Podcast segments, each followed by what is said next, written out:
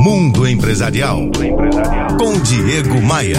Oferecimento RH Vendas. Recrutamento e seleção de vendedores. rhvendas.com.br. De 0 a 10, o quanto você se sente ocupado durante o dia? Volta e meia você finaliza o expediente com aquela sensação de que faltam horas para terminar tantas tarefas? Eu sou incansável quando o assunto é buscar dicas para otimizar o trabalho das pessoas. Por isso, hoje vou compartilhar três dicas para você otimizar sua troca de e-mails, pois quem é ocupado sabe quanto custa ler mensagens excessivamente longas e sem função. Primeira dica: se você escreveu mais do que cinco frases, não descobriu o que quer dizer. Simplifique e atenha-se à ideia básica.